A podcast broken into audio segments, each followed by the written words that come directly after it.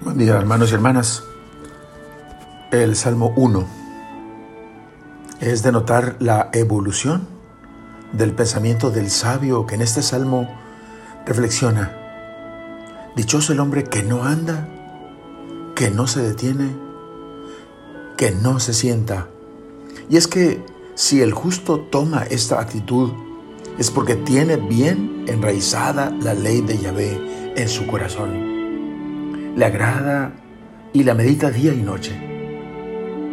El justo es aquel que no se deja influenciar por los consejos y las máximas de los impíos, ni adopta su género de vida, ni toma parte en los ataques que los burlones, los mofadores, lanzan contra la ley de Dios, su palabra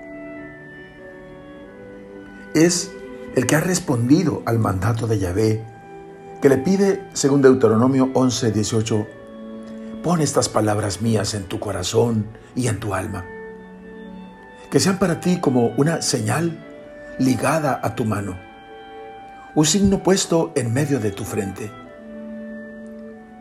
Enséñaselas a tus hijos. Habla de ellas, sea que estés sentado en tu casa, o que vayas de viaje, cuando te acuestes o cuando te levantes. Las grabarás en tus puertas y a la entrada de tus ciudades. Entonces, tus días y los de tus hijos se prolongarán. El premio de su solicitud por amoldar su conducta a esta palabra de Dios son pues las bendiciones de todo orden, que lo harán prosperar como árbol plantado junto al río, que crece presto y vigoroso, y da frutos ubérrimos a su tiempo. Su lozanía nunca se marchita.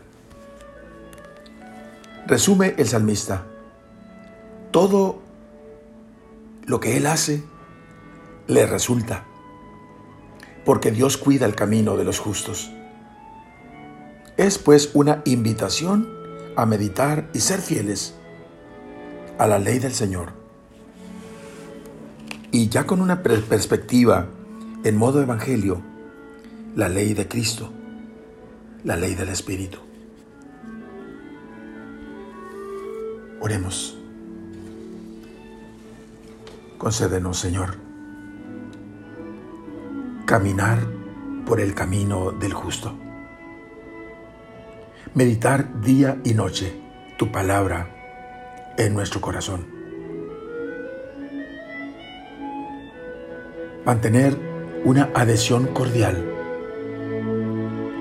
a tus preceptos, a tus mandamientos, a tu voluntad. Señor, graba tu ley en nuestro corazón y danos la gracia de vivir de acuerdo a ella. Amén.